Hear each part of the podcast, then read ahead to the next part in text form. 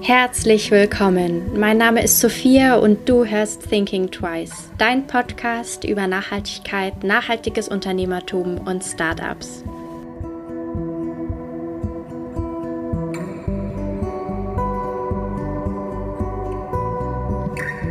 Nachhaltiges Investieren klingt erstmal gar nicht so einfach.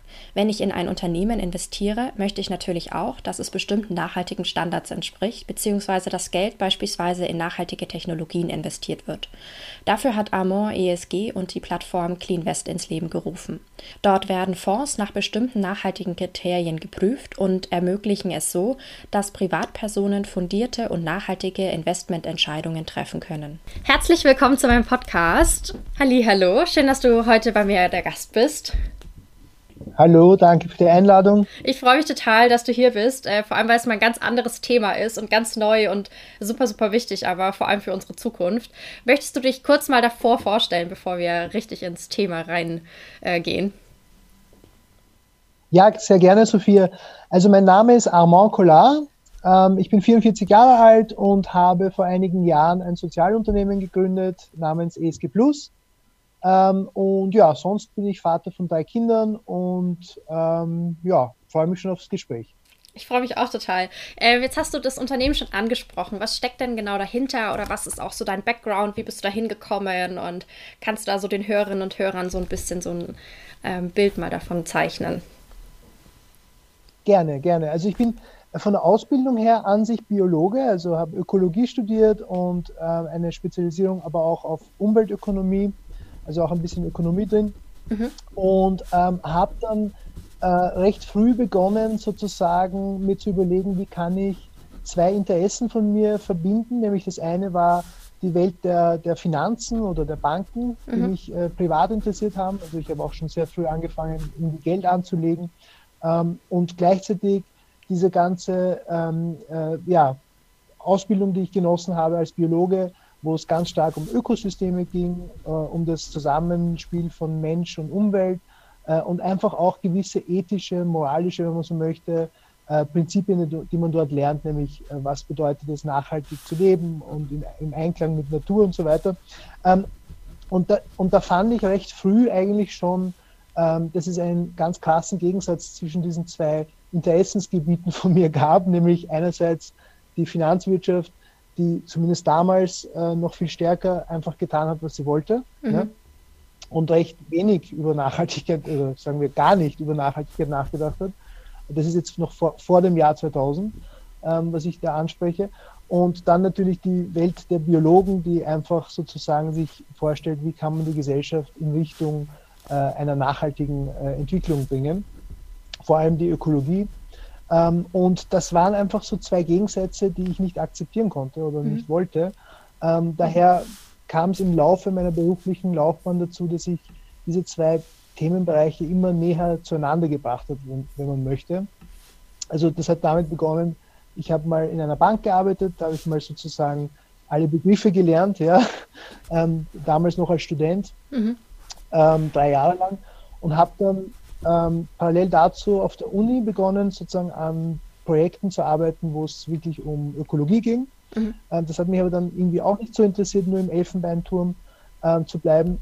Ich meine das gar nicht abschätzig, aber es, es war einfach zu, es war mir zu abstrakt, zu, zu theoretisch. Mhm. Und ähm, vor allem auch deswegen, weil ich nicht viel draußen war im Feld, sondern weil das einfach sozusagen Recherche am, am Schreibtisch war also, ähm, und Statistik und so.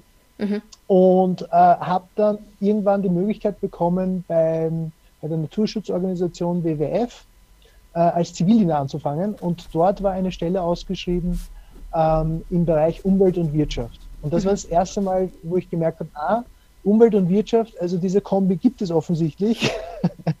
und in meinem Bewerbungsgespräch damals habe ich sofort gesagt, ähm, wie Sie gemeint haben, was kannst du ins Team einbringen, habe ich gesagt, ich interessiere mich für die Finanzwirtschaft und möchte da versuchen, sozusagen Konzepte irgendwie aufzubauen. Und da haben sie gesagt, super, du hast den Job. und dann habe ich mal ein Jahr lang neben äh, damals noch Faxen und Kopieren und diesen ganzen admin administrativen Tätigkeiten, die ein Zivi halt so hat, Büroarbeit, ähm, habe ich dann auch so Konzepte geschrieben von ökologischen äh, Anlageformen, Ökofonds ähm, und auch andere Dinge. Und gegen Ende des Zivildienstes haben dann, sind dann zwei dieser Projekte tatsächlich etwas geworden und ich hatte dann ähm, plötzlich in einer ziemlich coolen Organisation, nämlich dem WWF, als Biologe einen Job, wo ich mich um den Finanzsektor, um, um die sozusagen, äh, um den Finanzsektor bemühen durfte. Das war mein Job dann. Ähm, und zwar mit dem Ziel, ihn nachhaltiger zu machen. Mhm. Und damit begann eigentlich meine berufliche Laufbahn eh schon an der Schnittstelle zwischen sozusagen Nachhaltigkeit und Finanzwirtschaft. Das war genau, genau meins. Ja. Super cool, wie und du da ja, so reingekommen bist. genau, das war, das fand ich damals auch. Also ja. mein Ziel war durchaus, ähm, irgendwie für einen Biologen ist nicht so leicht, einen Job zu bekommen, noch dazu einen, der, der einen wirklich sozusagen, der vielleicht außerhalb der Forschung stattfindet. Ja.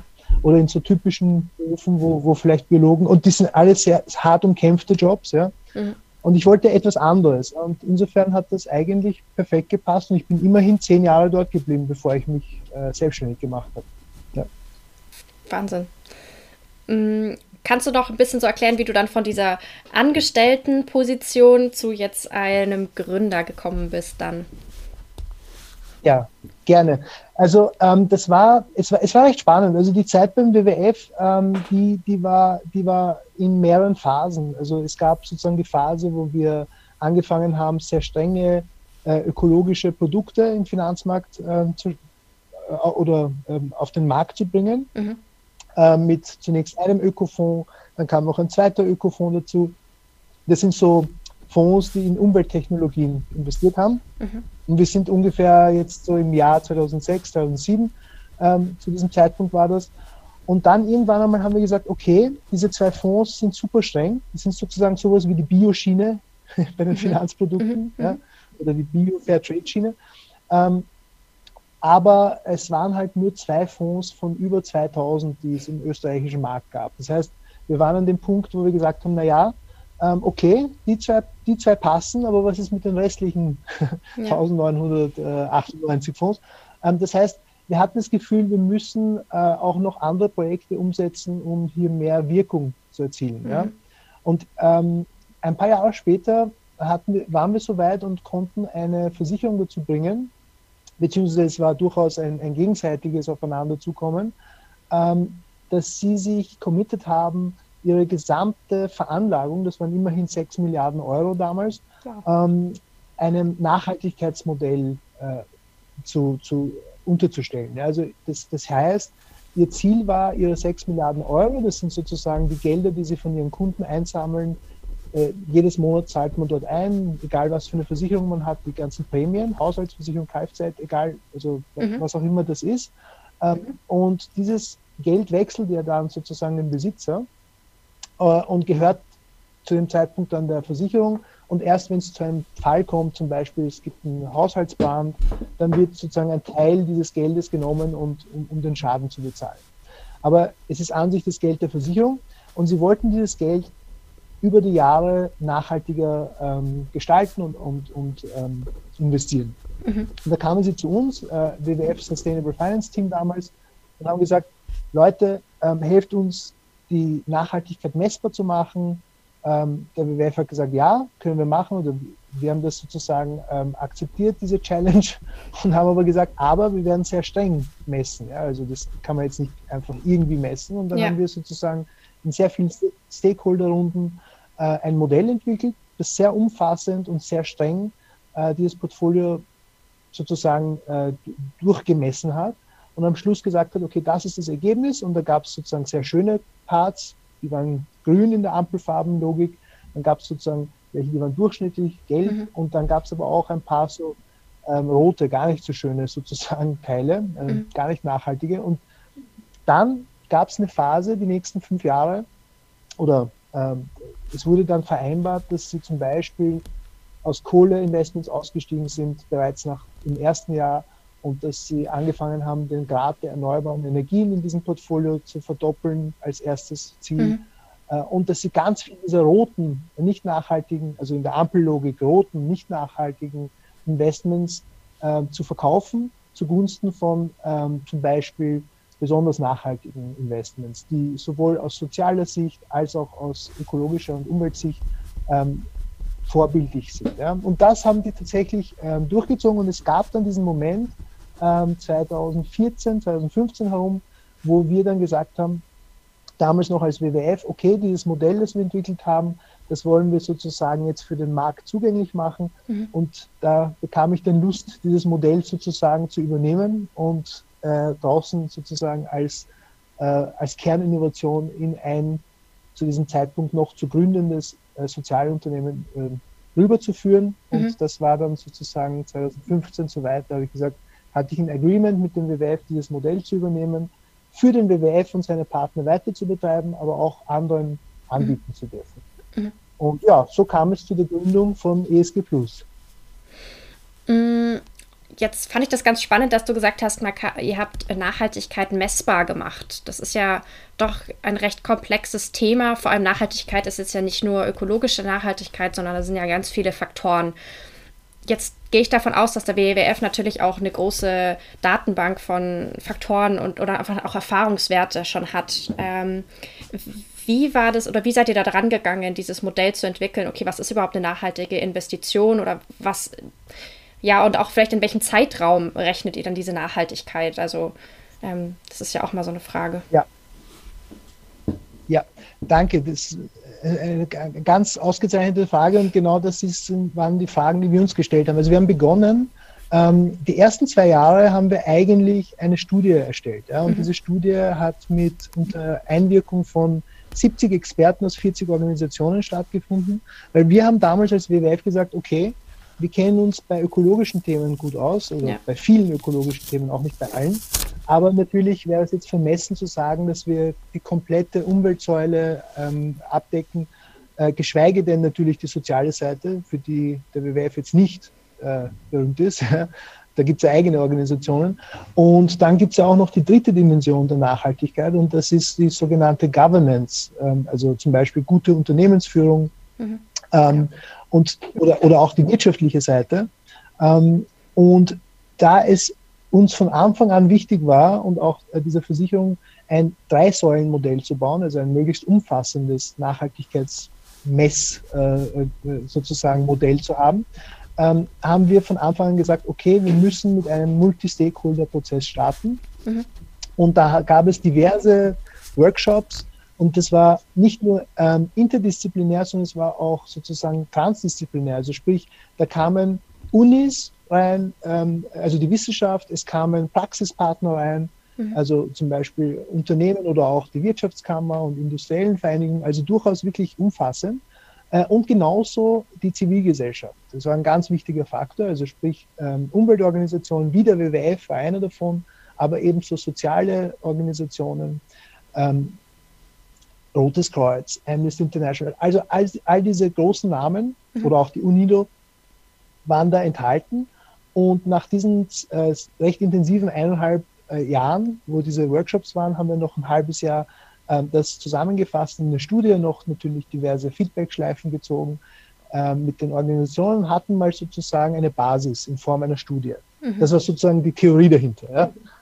Dann ähm, kam aber der Moment, äh, wo wir diese Theorie sozusagen testen wollten. Und da kam das Portfolio ähm, äh, dieser sehr großen Versicherung sozusagen ins Spiel. Ich kann den Namen auch nennen, das ist die Allianz hier in Österreich. Mhm. Ähm, also der österreichische Teil der Allianzversicherung. Ähm, und genau, und ähm, die haben dann gesagt, okay, die Ergebnisse dieser Studie, die, werdet, die könnt ihr mit unserem Portfolio zum ersten Mal testen, wenn ihr wollt. Und das war natürlich ein Meilenstein, weil wir gesagt haben, weil wir dann plötzlich äh, nicht nur schauen konnten, sind diese Annahmen plausibel, sondern dann ging es erst richtig sozusagen ans Eingemachte im Sinne dessen, dass wir diese drei Dimensionen testen konnten mit Unternehmen, mit Staaten und auch mit Veranlagungsformen, die etwas exotischer waren, wie zum Beispiel Pfandbriefe. Ja. Ähm, das heißt tatsächlich, es ist jetzt nicht ein Modell entstanden, sondern eigentlich drei. Mhm. Eins für Staaten, für die Messung der Nachhaltigkeit von Staaten, eins für Unternehmen das haben wir in den Workshops auch schon gesagt, wir brauchen für beides ein, ein separates Modell. Und am Schluss kam noch äh, die Erkenntnis, wir brauchen sogar noch ein drittes Modell, um alle sogenannten Asset-Klassen in einem klassischen Portfolio abdecken zu können. Und das waren Pfandbriefe. Pfandbriefe sind nämlich, die werden zum Beispiel von einer Bank begeben, aber besichert durch Staaten oder durch Hypotheken, also durch Immobilien. Deswegen muss man auch Immobilien bzw. Staaten mit in diese Bewertung hineinnehmen. Ja, ja und, und äh, ich glaube, du hast es ja auch noch gefragt, ähm, also das heißt, das Anspruchsniveau war sehr hoch. Wir mussten sehr viel Expertise von außen reinholen. Mhm. Und, ähm, und dann mussten wir natürlich noch testen in der Praxis, ob die theoretischen Annahmen alle stimmen und ob, ob diese ähm, Indikatoren auch Daten liefern. Das ist auch ein wichtiger Punkt. Also wie kommt man zu den tatsächlichen Daten? Ja? Das war auch noch ein Riesenthema. Mhm. Mm, wie ich meine, es war jetzt wahrscheinlich auch ein schönes Gefüge, dass die Allianz auf euch zukam und ihr diese Theorien auch testen konntet mit einem sehr großen Partner. Ähm, wie ist es mit Unternehmen generell zusammenzuarbeiten oder auch vielleicht Privatpersonen mit diesem Vorurteil, dass nachhaltige Investments vielleicht nicht die große Rendite oder eine andere Art von Rendite oder vielleicht langfristiger oder dieses, diese ich sage jetzt mal, diesen Zukunftsaspekt von uns allen auf der Erde irgendwie, wie, wie kann man den gut vermitteln, vor allem jetzt, wenn man mit Partnern und Partnerinnen zusammenarbeitet? Oder äh, war das, wie war das mit der Zusammenarbeit? Ja. Also ich muss sagen, dadurch, dass äh, was wirklich wichtig ist, ähm, egal welches Unternehmen es ist, ob es jetzt die Allianz in Österreich oder auch andere sind, es ist, glaube ich, immer wichtig, dass das Commitment oder im Idealszenario kommt das Commitment ganz von oben vom Vorstand ja, oder ja. vom CEO-Level. Ähm, das heißt, wenn die sagen, wir, ich, wir haben die Vision, in fünf oder zehn Jahren ein nachhaltiges Portfolio zu haben, dann fällt die Zusammenarbeit viel leichter, weil das kaskadiert dann hinunter sozusagen in die nächste Ebene. Das ist dann der, sagen wir, Chief Investment Officer und der gibt es dann seinen Portfolio Managern, seinen Asset Managern weiter. Und das, wir haben auch beobachtet, das war echt spannend, der CEO war kommentiert und es hat mindestens ein Jahr gebraucht, bis sozusagen C-Level, ähm, Chief Investment Officers und Co. Ähm, kommentiert waren. Die waren dann auch voll dabei. Mhm.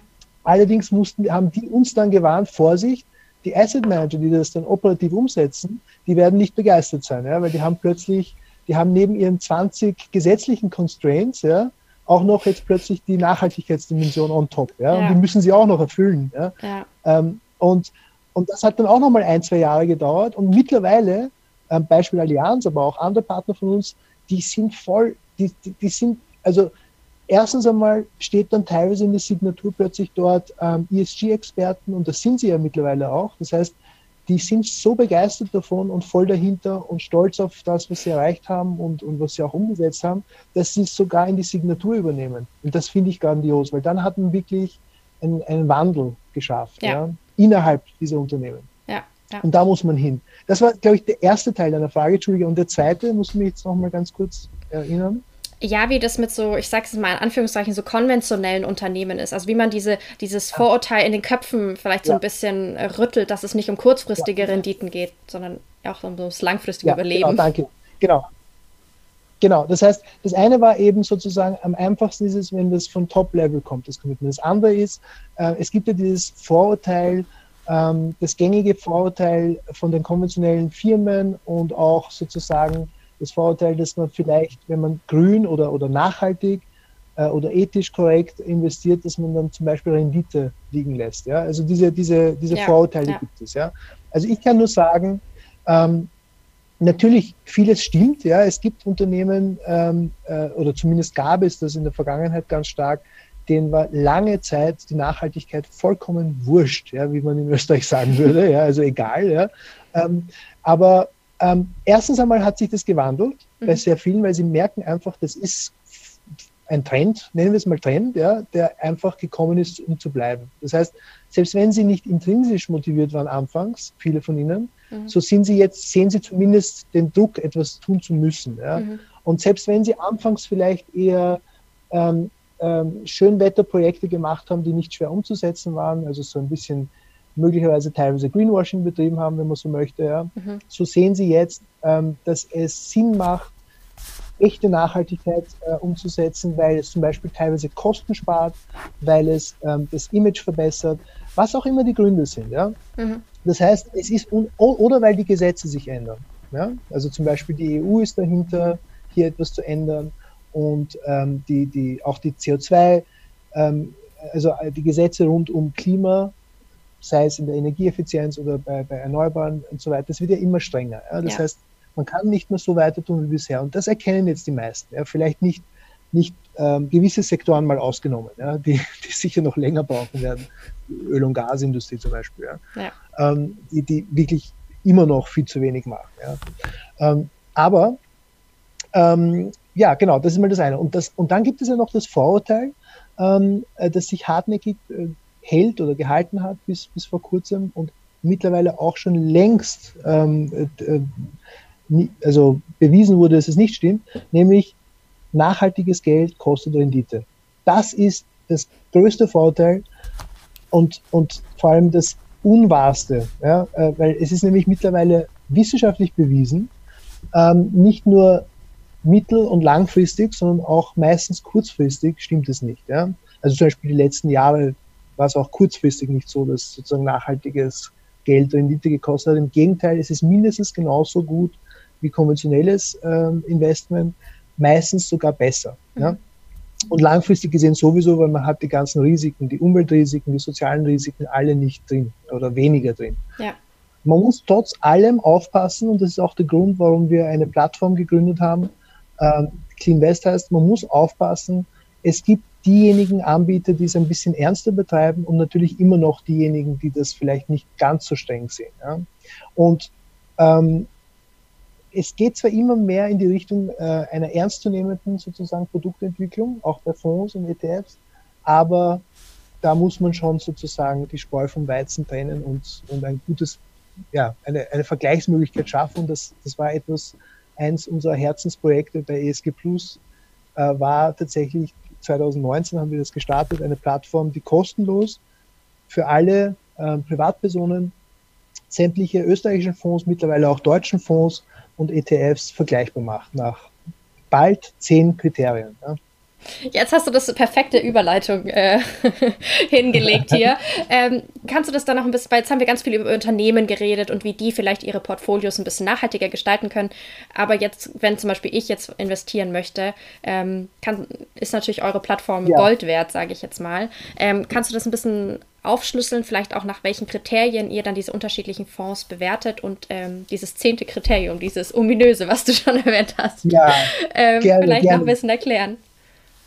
Also ähm, ich muss dazu sagen, die Vision von uns, äh, wie ESG Plus gestartet ist, 2015 als Spin-off damals, ähm, war dieselbe wie, wie in der Arbeit davor beim WWF, nämlich äh, wir wollten Transparenz schaffen im Finanzmarkt und wir wollten äh, Finanzprodukte einfach strenger machen und, und nachhaltiger. Mhm. Ja, also das, das, das war auch unser sozusagen Approach.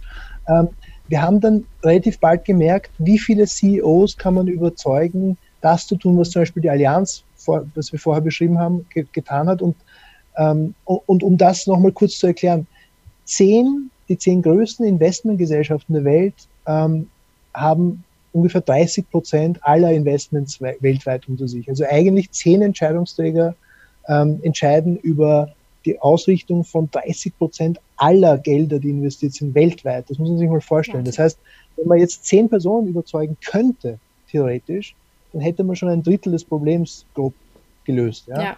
Nur, wie, wie oft kommt man zu so einem visionären CEO? Und das ist halt, die, die, die, das schafft man alle paar Jahre einmal. Ja? ja. Also geschweige denn, das heißt, man erreicht vielleicht ein oder maximal zwei dieser zehn CEOs. Ja. Insofern haben wir uns gedacht, und das ist jetzt die Überleitung zu Clean West, haben wir uns gedacht, okay, ähm, jetzt haben wir die Ökofonds am Anfang der Journey irgendwie, ähm, äh, also strenge Produkte geschaffen ähm, hatte eine gewisse Wirkung, aber natürlich im Vergleich zum Markt nicht genug. Dann haben mhm. wir einen CEO überzeugt, ähm, seine gesamten Assets umzudrehen hier in Österreich, aber Österreich ist ein kleiner Markt, ja. Also das heißt, und es ist ein CEO. Das heißt, auch hier ist die Wirkung leider begrenzt, obwohl sie natürlich für Österreich ist es eine tolle Sache. Ja. ja, ja. Immerhin 5% aller Investments in Österreich haben wir damit bewegt. Ja. Aber was ist mit den restlichen 95 Prozent in Österreich, geschweige denn weltweit? So, das heißt, der nächste Schritt für uns war ganz klar, ähm, wir müssen Privatpersonen die Möglichkeit geben, Tools in die Hand geben, mit denen sie selber entscheiden können, ja. wie sie ihr Geld und ihre Werte in Einklang bringen. Ja? Und das gab es oder gibt es noch nicht in ja. dieser Form. Ähm, und, und, da, und da war ganz klar, Privatpersonen erstens haben kein Geld für ESG-Daten, so wie Banken und Versicherungen, also so wie unsere sonstigen Kunden. Die haben jetzt einfach nicht, die können dann jetzt nicht Hunderte oder Tausende von Euros ausgeben, um diese normalerweise sehr teuren ESG-Daten, also Umwelt-, Soziale und Governance-Daten zu kaufen. Geht nicht. Zweitens, sie kennen sich in der Regel damit auch gar nicht aus. Ja? ja. Im Finanzmarkt nicht und, und im, im Detail auch mit Nachhaltigkeit nicht. Was sie allerdings sehr wohl wissen, ist, sie haben einen gewissen Wertekompass. Ja. Von, von, ihrer, von ihrer sozusagen Sozialisation her, von ihrer äh, Erziehung her, von ihren Erfahrungen oder vom Lesen oder von der Kultur, was auch immer. Aber sie bekommen einen gewissen moralischen ähm, Kompass, ähm, den sie sich selber aufbauen zum Teil, aber zum Teil auch sozusagen mit halt in die Wiege gelegt bekommen. So, und dann ist man irgendwann einmal erwachsen und möchte sein Geld vielleicht anlegen äh, und dann oder man ist erwachsen, hat ein Wertesystem und man, ähm, man legt sein Geld entweder aktiv an oder man gibt es der Versicherung in Form von Prämien und will ja auch, dass die vielleicht was Sinnvolles damit machen. Aber sagen, bleiben wir mal bei dieser aktiven, bei diesem aktiven Approach. Jetzt gebe ich das Geld ähm, in einen Fonds und sagen wir, ich bin jetzt jemand, der von mir aus ein Pazifist, der ähm, diesen ökologischen Gedanken in sich trägt, Kinder hat, ähm, also ein Familienmensch. So, und jetzt gebe ich dieses Geld in einen Fonds und da kann es durchaus sein, dass da Kinderarbeit vorkommt, dass da sozusagen Waffen produziert werden, dass die fossile Industrie unterstützt wird, also gegen Klimawandel. Alles, wogegen ich äh, bin, ist in diesem Fonds geballt drinnen, in diesem konventionellen Fonds. Ist ja, so, ja? ja. So. Das heißt, und bis jetzt war es schwer. Ich kann ja nicht herumgehen und plötzlich anfangen, Fonds-Factsheets für hunderte von Fonds miteinander zu vergleichen. Jede Fondsgesellschaft bereitet das anders auf, die meisten ja. liefern keine Daten dazu. So, da kommen wir jetzt ins Spiel. Das heißt, wir haben ja diese Daten alle, ähm, nur wir haben sie noch nicht in einer Form zu dem Zeitpunkt gehabt, wo sie jeder Mann und jede Frau einfach verstehen kann. Ja. Mit wenigen Klicks, ohne nachdenken zu müssen. Deswegen haben wir mit äh, Partner-NGOs gesprochen und gesagt, Leute, nennt uns ein bis zwei Handvoll, nicht mehr, also fünf bis zehn Kriterien, die für alle Fonds im Markt angewendet werden, die so, und zwar nicht, nicht die 100 Prozent aller Themen abmessen, sondern vielleicht 80, 90 Prozent mhm. die wichtigsten, die wesentlichsten. So. Und die haben uns genannt, natürlich Indikatoren rund um das Thema Klimawandel. Mhm. Also sprich, äh, ist der Fonds in Öl und Gas investiert, ist er in Kohle investiert, aber auch andere Energiethemen wie Atomenergie. Und dann haben sie gesagt, das nächste, ähm, was, was wichtig ist, ist immer die Umweltseite, die Energieseite. Dann ist natürlich wichtig die Biodiversitätsseite. Mhm. Also gibt es Artenschutzvergehen gegen gefährdete Tier- und Pflanzenarten. Dann natürlich die gesamte soziale Palette. Also ähm, wird die Waffenindustrie damit unterstützt. Da geht es um das große Thema Frieden ähm, oder die Hoffnung, dass es sozusagen irgendwann einmal dazu kommt. Ähm, dann natürlich äh, auch Kinderrechte, also Kinderarbeit entlang der Zulieferkette, ganz wichtiges Thema. Ein Riesenthema, das uns nicht oft nicht bewusst ist, ist der Schutz indigener Rechte. Mhm. Also es, gibt, es gab über 700 Vorfälle von ähm, Verletzungen von indigenen Rechten in diesen Fonds, die wir untersucht haben. Das muss sich vorstellen, 700. Wow. Ja. Mhm. Bei Kinderarbeit waren es, glaube ich, 300 ähm, weltweit Vorfälle. Die, sind, die stecken, die haben wir alle sozusagen gescreent. Ähm, und ich überlege gerade, genau, und jetzt demnächst, und da sind wir sehr happy, ähm, kommt endlich das Thema Gleichstellung von Frauen. Mhm. Ab dem 8. März äh, Weltfrauentag werden wir dieses Kriterium freischalten für alle. Ja, und insgesamt sind es zehn Kriterien. Ich hoffe, ich habe jetzt keins vergessen. ähm, äh, genau. Artenschutz, Klimawandelthemen in verschiedenen Kriterien, ähm, indigene Rechte, Kinder, Kinderrechte, ähm, demnächst Gleichstellung von Frauen und Waffen. Genau, ja. Mhm. ja. Atomenergie. Das heißt. Also, und, und und ganz ganz wichtig, Sophia, das Wichtigste dabei ist, wir sagen nicht, ähm, lieber User, liebe Userin, das ist nachhaltig und das ist nicht nachhaltig, sondern wir sagen, ich meine, wir messen schon objektiv natürlich über alle zehn Kriterien hinweg, wie ist der Score, der Gesamtnachhaltigkeitsscore, das machen wir schon. Das ist ein Clean West Score, aus unserer Sicht. Aber wir sagen, wenn du nur ein Kriterium anklickst oder alle zehn oder die Hälfte davon, weil die dir wichtig sind, also du entscheidest, welches dieser Kriterien für dich persönlich wichtig sind. Keiner verurteilt dich, wenn du jetzt zum Beispiel Atomenergie nicht anklickst oder ja. ähm, ich weiß nicht, Tierschutz, Artenschutz nicht anklickst. Das ist deine persönliche sozusagen Set an Werten, Und ähm, ja. Ja, das finde ich eben so, so super, weil ich kann entscheiden, wo mein Fokus gerade liegt oder wo ich meinen Fokus drauf legen möchte. Und ähm, ja, ich habe halt die Wahl, sage ich jetzt mal, als Investorin genau. jetzt in dem Fall. Ja. Und vor allem, du hast die Wahl ähm, und, und du, du hast die Verantwortung andererseits und, und drittens, du willst ja keine kognitive Dissonanz haben. Ja? Also du willst ja auch, wenn du jetzt in den Supermarkt gehst, ja, stell ich mir vor und, und vielleicht ähm, die Bio-Äpfel kaufst, ja, äh, oder Fairtrade-Kaffee, ja, dann, dann machst du das aus, aus gewissen Gründen. Ja. ja.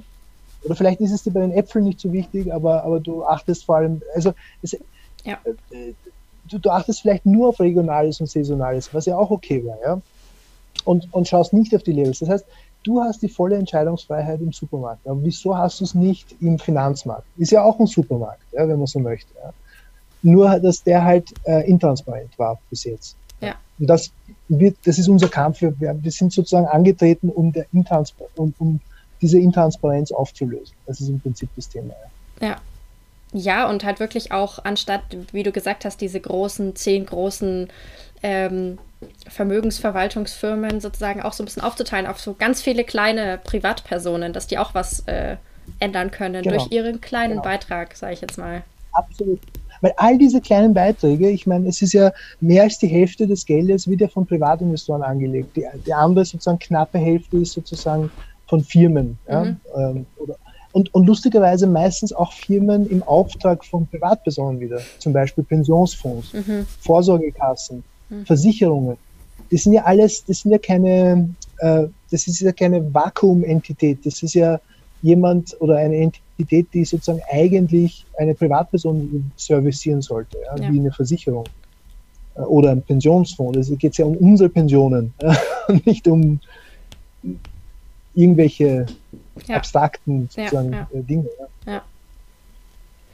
ja, ich glaube, äh, das, das ist so das ist auch sehr powerful, also ähm, hat auch ganz viel Macht so ein bisschen so, dass ich als Privatperson ähm, mit meinem Investment auch irgendwie so ein Zeichen setze. Das heißt auch so schön, mein Kassenbon ist irgendwie so ein Stimmzettel und so und ich glaube, das ist vielleicht in der Öko-Bubble schon ganz gut für, ähm, verbreitet, so dieses Wissen, aber ähm, im Investment Bereich finde ich, das ist für mich das auch vieles noch total neu zum Beispiel. Deshalb fand ich es jetzt so spannend, äh, mit dir das zu thematisieren. So.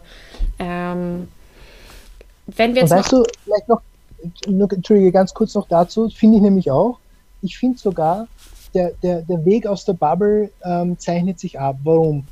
Äh, in Deutschland ist es zwar, ist es zum Beispiel so, dass äh, es gibt zwei Studien, die zeigen, dass eigentlich die Hälfte ähm, und teilweise mehr als die Hälfte aller Privatpersonen nachhaltiger anlegen wollen würden. Ja? Mhm. Ähm, wollen würden, warum? Weil es nur 5,4 Prozent derzeit tun. Ja? Das heißt, es gibt einen, eine, ein Potenzial von des, des Zehnfachen, ja, Faktor 10 von zwischen dem, denen, die es tatsächlich tun und denen, denen die es tun wollen. Ja. Und das ist ein enormes Potenzial. Und da ja. sind wir dann echt schon im Mainstream, ja, wenn, wenn ja. wir irgendwann einmal diese, diese 50 Prozent erreichen. Und ich meine, es ist ein No-Brainer. Die, die nachhaltigen Fonds bringen mindestens so viel wie die konventionellen Fonds, meistens sogar mehr. In den letzten Jahren sowieso weit mehr. Ja. Mhm.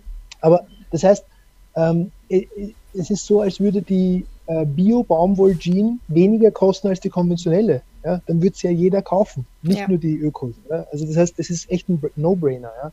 Aber natürlich mit den Vorurteilen, die noch vorherrschen, schwierig. Ja, und auch diesen Vorteil, oh Gott, ich muss mich da einlesen, ich muss mich schlau machen, wie es jetzt zum Beispiel bei einer Öko-Jeans jetzt vor, keine Ahnung, zehn Jahren so war, aber jetzt ist es natürlich auch schon viel transparenter alles. Ähm, das ist natürlich, glaube ich, so ein Riesenvorteil. Und Absolut. da ist natürlich dann eure Plattform super, dass man das vergleichen kann als Privatperson und gucken kann, okay, was, was will ich jetzt eigentlich genau. Genau, genau, absolut. Ja, nutzt es. Also ich kann nur sagen, cleanwest.org einfach ähm, ja. draufgehen, es kostet nichts, es ist werbefrei. Ja. Ja, ich verlinke das auch in den Show Notes. Ähm, ich habe es selber oh, schon mal super, ausprobiert, ja. weil ich das total spannend fand, mich da mal so durchzuklicken. Ähm, das freut mich, ja. Ja, und fand es super hilfreich. Ähm, wenn wir jetzt noch mal kurz so zu diesem Gründungsunternehmertum-Part ja. zurückgehen, was waren so eure Hürden jetzt oder was waren so die Haupthürden, die euch begegnet sind? Ich meine, du hattest super viele ähm, ja. schon Erfahrungen, auch Connections und aber was sind so eure Hürden, die euch so auch so als nachhaltiges Social Business, sage ich jetzt mal, so begegnet sind? Also die, ich meine, äh, die, die Haupthürde war sicherlich ähm, mal irgendwie aus einem idealismusgetriebenen ähm, Motor heraus, ja, zwar, äh, aber irgendwann einmal kam natürlich logischerweise die, die sozusagen Realitätskeule und die hieß, Leute, ihr müsst Geld verdienen, ihr müsst, wir müssen die Gehälter bezahlen, wir mhm. müssen Lohnnebenkosten zahlen, das, ist, das Ganze ist echt teuer.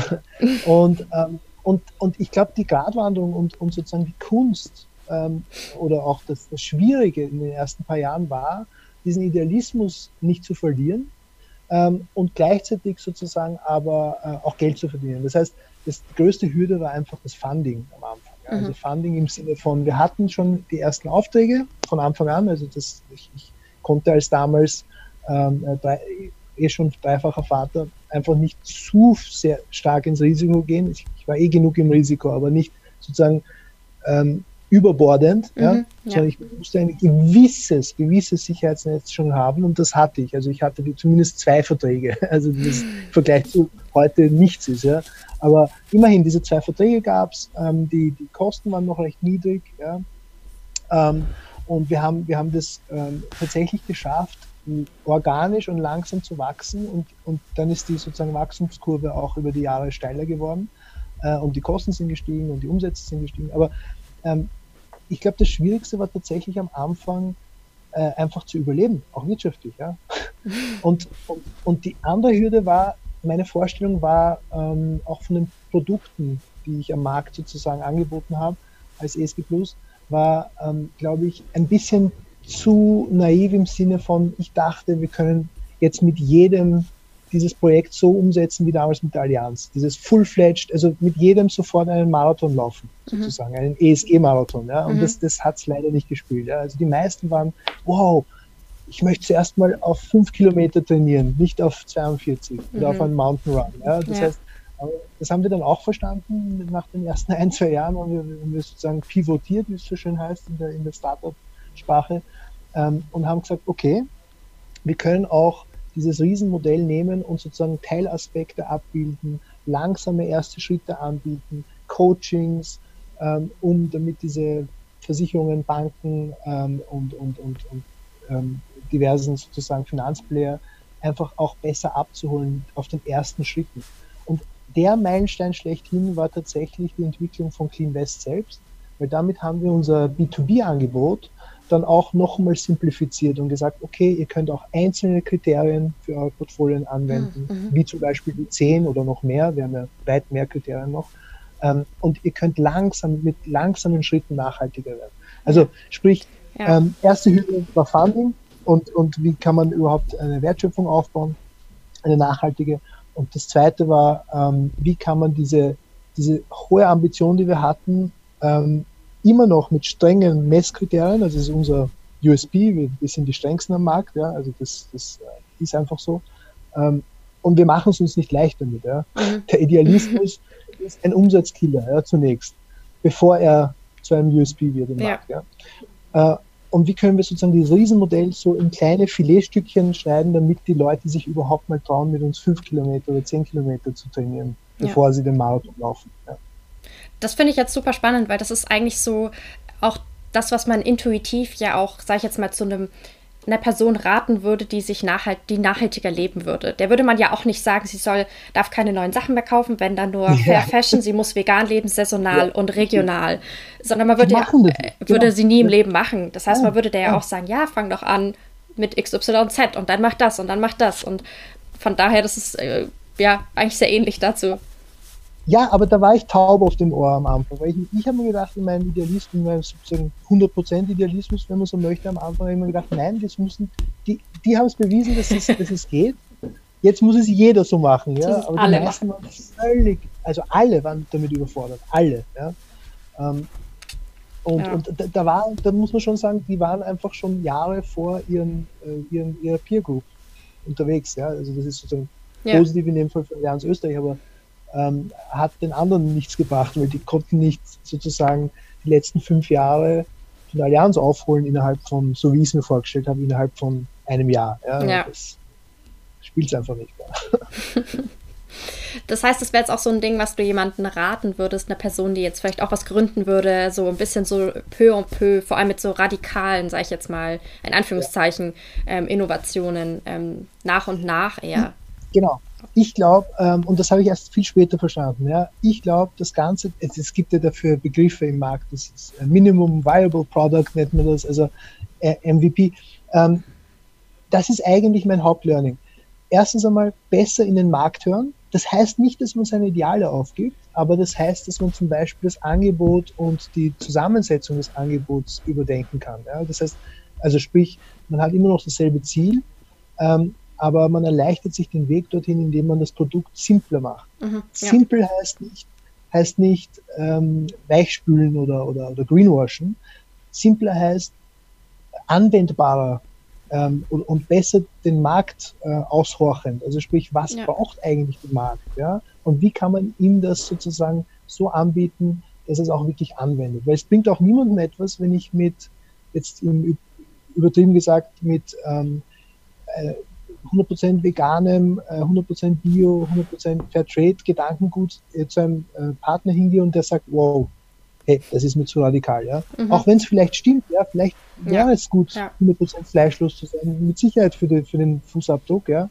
Aber wenn, auch in meiner Familie sehe ich das, wenn man einfach Fleischtiger sozusagen äh, durchzufüttern hat, dann hilft es vielleicht, wenn man ihnen sagt, Leute, jetzt essen wir mal zwei, dreimal die Woche eben äh, weniger Fleisch, ja ja. und dafür vielleicht das höherwertige Biofleisch, ja, und hat was Gutes damit getan im Vergleich zum Business as usual. Ja. Und ja. das Lustige ist, ich bin ja der einzige Vegetarier, also nicht vegan, aber Vegetarier bei mir in der Familie.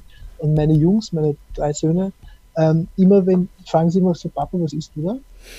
Und dann, und dann sage ich, naja, dies und jenes, also was Soja oder Seitan oder was auch immer es ist. Und, und dann sagen sie, kann ich das mal kosten? Und jeder der drei Jungs möchte dann ein Stück kosten. Das heißt, es ist immer, ist auch gut, weil dann nimmt man nicht so schnell zu. Ich habe dann meistens sozusagen ein Drittel meines Essens gab es zur Verkostung zusätzlich zum Fleisch. Und ab und zu sagen sie dann, sie wollen lieber das, was ich esse, weil es ihnen einfach besser schmeckt. Das heißt, auch so wird es gehen. Ja, ja, ja. ja. Mm, was wären sonst noch so, so Learnings, die du weitergeben würdest an jemanden, was du gerne äh, gewusst hättest oder was du jetzt genauso machen mhm. würdest vielleicht auch und was würdest du anders machen oder ähm, wo hättest du dir vielleicht mehr Unterstützung zum Beispiel gewünscht?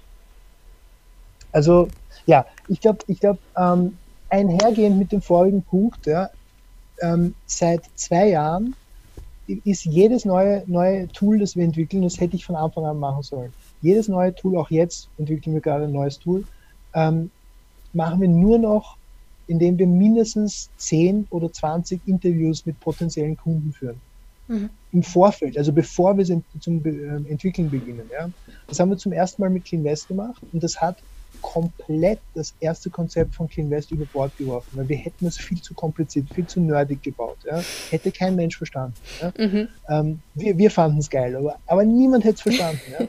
Ähm, und jetzt äh, sind wir auch mit Annahmen gestartet, haben die ersten fünf oder sechs Interviews hinter uns gebracht und es ist schon wieder, also viel, erstens viel besser. Äh, warum? Weil wir zugehört haben, also nämlich den, denjenigen, die es anwenden werden. Ja. Und äh, wir führen noch weitere Interviews, weil wir jetzt neugierig geworden sind, was es noch für Features geben sollte. Ja. Ähm, das heißt, das, das Hauptlearning. Ja, das Hauptlearning ist, ähm, möglichst früh und mit offenem Ohren auf den Markt und potenzielle User hören. Das sagt eh jeder, ja, aber man macht es halt nicht, ja, oder oft nicht. Ähm, und dann äh, sozusagen die eigene Vorstellung, aber auch bereit sein aufzugeben in gewissen Bereichen. Mhm. Nicht den Idealismus, aber sozusagen die, da geht es mehr um Customer Journeys, um User Experience, um, um ähm, UX-Design, solche Sachen. Ja. ja. Äh, weil dann wird man das Produkt so bauen, dass es die Leute auch wirklich nutzen und schätzen und, und in, in unserem Fall in der B2B-Welt ähm, auch sozusagen Geld dafür zahlen, mhm. weil sonst überlebt man ja auch nicht. Ja, also. Ähm, und sonst, ähm, gerade Österreich, und ich weiß nicht, wie es in Deutschland ist, aber äh, ist, ein, ist ein tolles Land, wenn es um Förderungen geht. Ich hätte wahrscheinlich früher anfangen sollen, Förderungen, ein, äh, Förderungen einzureichen. Im Nachhinein gesehen war es gut, dass ich es nicht zu früh gemacht habe, weil ähm, dann hätten wir uns vielleicht zu dependent, äh, zu abhängig gemacht mhm. davon. Ja. ja? Und, und wären nicht, nicht sozusagen weil man muss schon irgendwann auf eigenen Beinen versuchen zu stehen auch. Ja, das, das ist ja. klassisches Startup-Problem wäre ähm, immer auf, auf Investorengelder und auf Funding, auf Public Funding zu setzen, auf Grants und so weiter und dann irgendwie nie an dem eigenen ähm, Business Model und an der Umsatzgenerierung zu arbeiten. Wir haben sehr früh an der Umsatzgenerierung gearbeitet, aber haben es uns zu schwer gemacht, weil wir die Produkte zu komplex hatten am Anfang. Das würde ich anders machen. Mhm. Ähm, aber ja, also Förderungen nutzen, schauen, dass man liquide bleibt. In unserem Fall sind wir erst später auf Investoren zugegangen. Das finde ich gut, das würde ich wieder so machen, ja. weil wir dadurch gelernt haben, Umsatz zu generieren, ja, ja. bevor, bevor wir sozusagen neue Produkte entwickelt haben. Ja. Ich finde es interessant, was du sagst mit den ähm, Interviews von potenziellen Kunden und Kundinnen. Ähm, dass ihr dann eure Webseite oder euer, euer Angebot, sag ich, angepasst hat, habt und ähm, jetzt von meiner sehr laienhaften User Experience, sage ich jetzt mal, weil ich da keine Ahnung habe von irgendwelchen Finanzen. Es ist sehr einfach gestaltet und was mir sehr positiv aufgefallen ist, ähm, dass ihr die Sachen gendert, eure Texte auf der ja, Webseite. Ja. Ähm, hat man jetzt auch rein aus vorurteilsgetriebenen Gedanken meistens nicht von irgendwelchen Investment-Webseiten. Ähm, sage ich jetzt mal. Stimmt, das muss sich ändern, ja. ja. Also das ist unser ein echtes Anliegen und ich meine, wir haben ja auch im Team, ähm, wir sind zehn Personen äh, und, und es sind, glaube ich, ich, ich habe es jetzt nicht nachgezählt, mindestens sechs, also weil, ich, ich rechne umgekehrt. Wir sind eins, zwei, drei, vier, ja, genau 50-50. Mhm. Fünf Burschen, fünf Mädels. Also cool. das heißt, natürlich ähm, sind wir es gewohnt und wir achten darauf und es ist mhm. uns wichtig. Ja. ja. voll. Also ihr sagt es nicht nur, dass ihr jetzt ab dem 8. März eine Gleichberechtigungsfaktor oder Indikator mit einbezieht, sondern ihr lebt es dann auch und ähm, schreibt es auf eurer Website. Also das ist ja nochmal etwas anderes, finde ich. Mhm. Genau, das ja. Das war jetzt auch tatsächlich meine allerletzte Frage. Ähm, ich verlinke natürlich eure Webseite ähm, und alles in den Show Notes, ähm, damit die Hörerinnen Dankeschön. und Hörer euch finden können. Bedanke mich für dieses mega spannende äh, Gespräch. Ich habe super viel gelernt und mitgenommen. Ich hoffe, die HörerInnen auch. Ja, liebe Sophia, vielen, vielen Dank, dass du uns diese Plattform auch gegeben hast und ich fand deine Fragen super spannend und ich hoffe natürlich auch, dass ähm, der, die eine oder andere sozusagen etwas mitnehmen konnte davon. Ja, ähm, super cool. Bleibt, bleibt wachsam und, äh, und nutzt die Macht sozusagen von jedem Einzelnen und jeder Einzelnen von uns, äh, auch, auch was unser Geld betrifft. Ja. ja. Das sind noch gute Abschlussworte, würde ich sagen. Danke. Ich hoffe, dir hat diese Folge gefallen. Wenn ja, erzähle es gerne weiter an andere wundervolle Menschen, Freunde, Familie und lass es sie wissen. Du kannst mich auch sehr gerne bewerten und dann freue ich mich aufs nächste Mal.